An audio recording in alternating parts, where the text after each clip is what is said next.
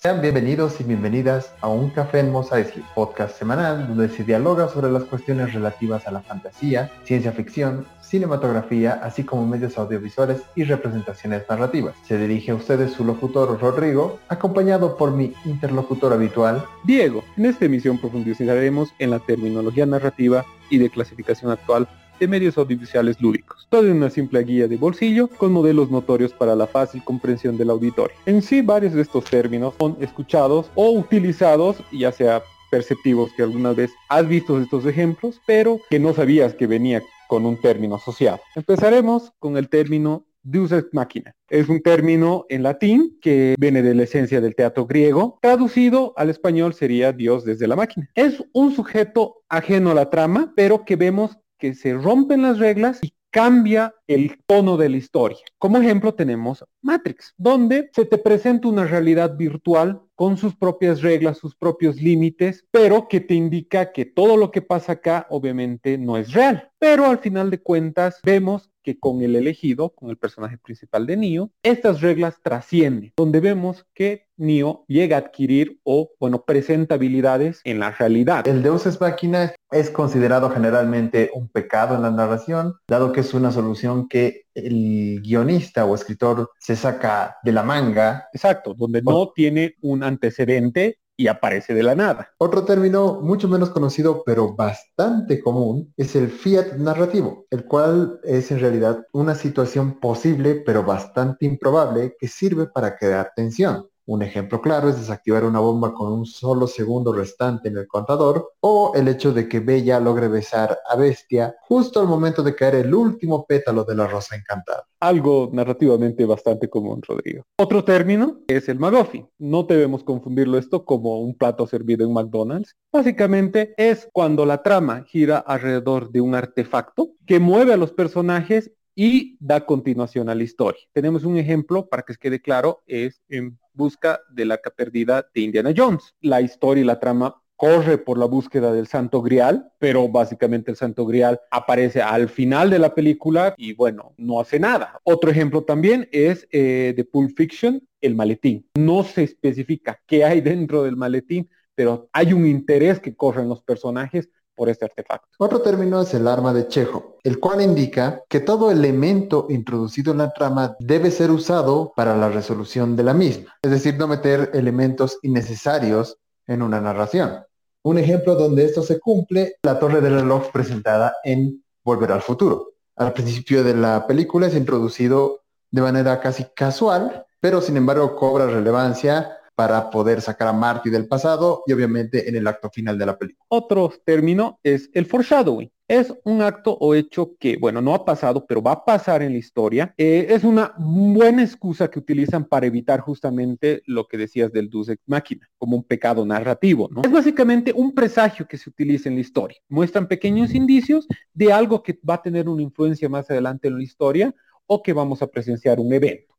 Al contrario del foreshadowing, el flashback es un recuerdo que corta la narración en el presente de la historia. Varios casos de esto, por ejemplo, pueden ser en God of War 1, cuando mediante este recurso se nos va contando la historia de Kratos y también en la cinta Memento, donde se utiliza este recurso en tomas en blanco y negro. También tenemos el término precuela. Este es bastante común, especialmente utilizado en el cine. Básicamente la precuela es una narración de una historia precedente a una estructura o historia que ya conocemos. Vemos en los X-Men Orígenes de Wolverine, Hobbit, X-Men First Class, donde ya conocemos el futuro, ya tenemos una trilogía de personajes y estos volvemos a una época inicial antes de estos eventos. Y en juegos esto aún es más común. Todos los juegos que básicamente indiquen orígenes, inicios, tienen esta historia. Podemos ver el God of War Ascension como uno, el Batman Arkham Origins.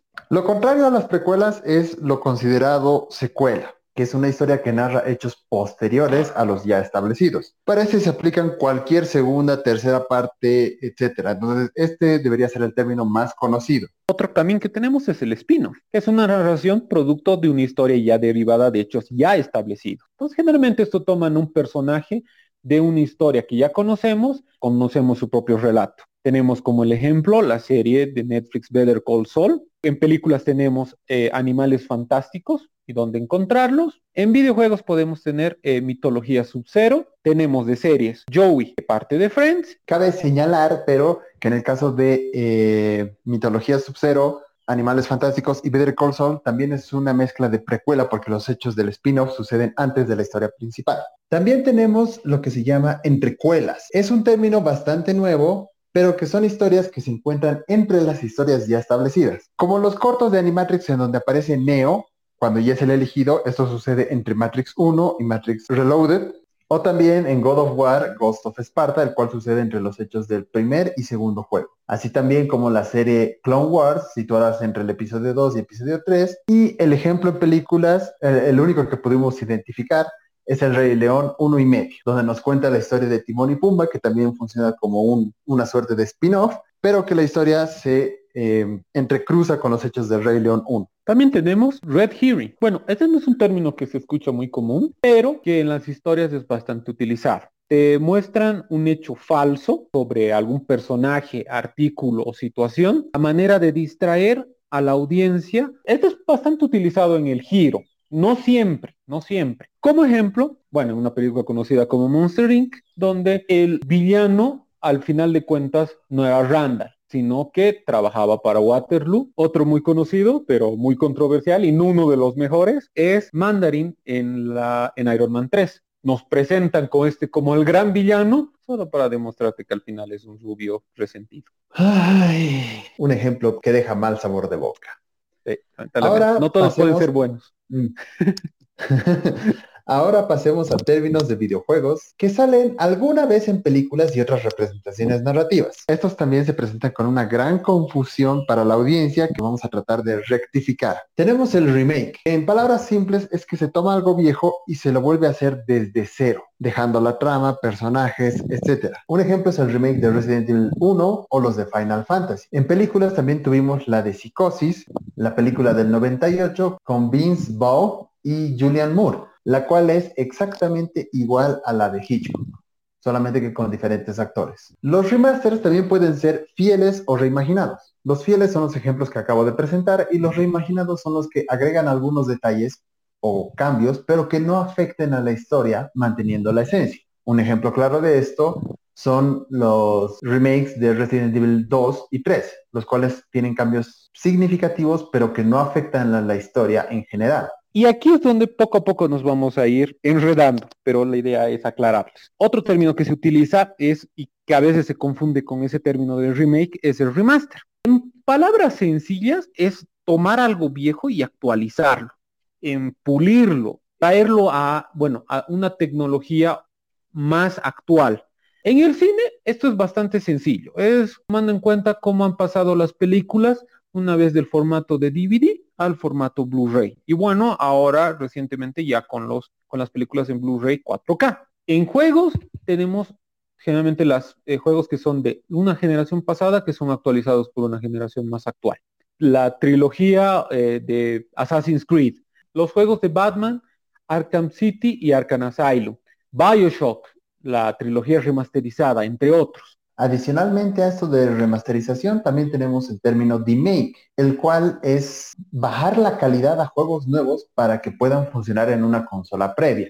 Obviamente, estos demakes no se hacen de manera oficial, y un ejemplo claro es el que salió de el port de Assassin's Creed 2 eh, para PlayStation 2. Tenemos otro, otro término que complementa al que ya mencioné pasado, que bueno, es algo reciente, porque dada esta tanta confusión que hay, salió este término llamado Remaster Plus. Voy a poner claro con un ejemplo. Tenemos eh, recién salido el juego de Crash Bandicoot Insane Trilogy, donde se respeta todo lo de los primeros juegos que han salido de, de Crash, pero obviamente son hechos desde el punto cero. La idea es obviamente, ven, que se cumple, se mantiene fiel a la historia, al modo de jugabilidad, se actualiza obviamente la calidad de la imagen para que pueda ser mejor para la nueva generación es muy difícil utilizar el mismo código que se utilizaron en ese época. Entonces, no les queda otra más que volver a realizarlo. También se aplica para Spyro, para que tengan esa comparación. Son exactamente iguales a los anteriores, pero con una mejor calidad y traídos a la tecnología actual. Sí, podríamos decir que el Remaster Plus en realidad es un término que queda entre eh, remake y remaster. También tenemos lo que es el reboot, el cual borra todo lo ya existente y trabaja sobre algo nuevo, pero considerando los mismos personajes y en la mayoría de los casos los mismos puntos de historia. Ejemplos de estos son como Tomb Raider o Doom y también ocurren en las películas, como por ejemplo los casos de Amazing Spider-Man o el Spider-Man de Tom Holland, o también en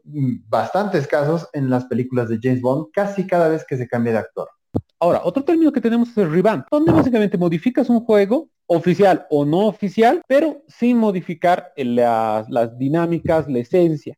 A ver, eh, de aquí podemos entrar como un gran ejemplo, son los mods que son bastante comunes para los PCs. Tenemos ahí, creo que todos los juegos de, Rockstar son sujetos a, a, modificaciones mediante una PC. Y bueno, también tenemos Doom. Y finalmente tenemos el término de port, el cual es ajustar un juego de una plataforma u otra. Esto puede ser confundido con el término de demake. Sin embargo, el demake es realizado de forma no oficial y los ports son los casos que tenemos en varios juegos de PlayStation 4 y de Xbox One que son porteados con disminuciones gráficas y de jugabilidad para el Nintendo Switch. Con esto esperamos haber logrado nuestro objetivo de tener una guía de bolsillo rápida con términos que pueden escuchar en películas, series, videojuegos, en las críticas de las mismas o en diversos análisis. No olviden suscribirse al podcast, dado que subimos contenido nuevo cada semana. Gracias por escucharnos. Bueno, hasta el siguiente podcast.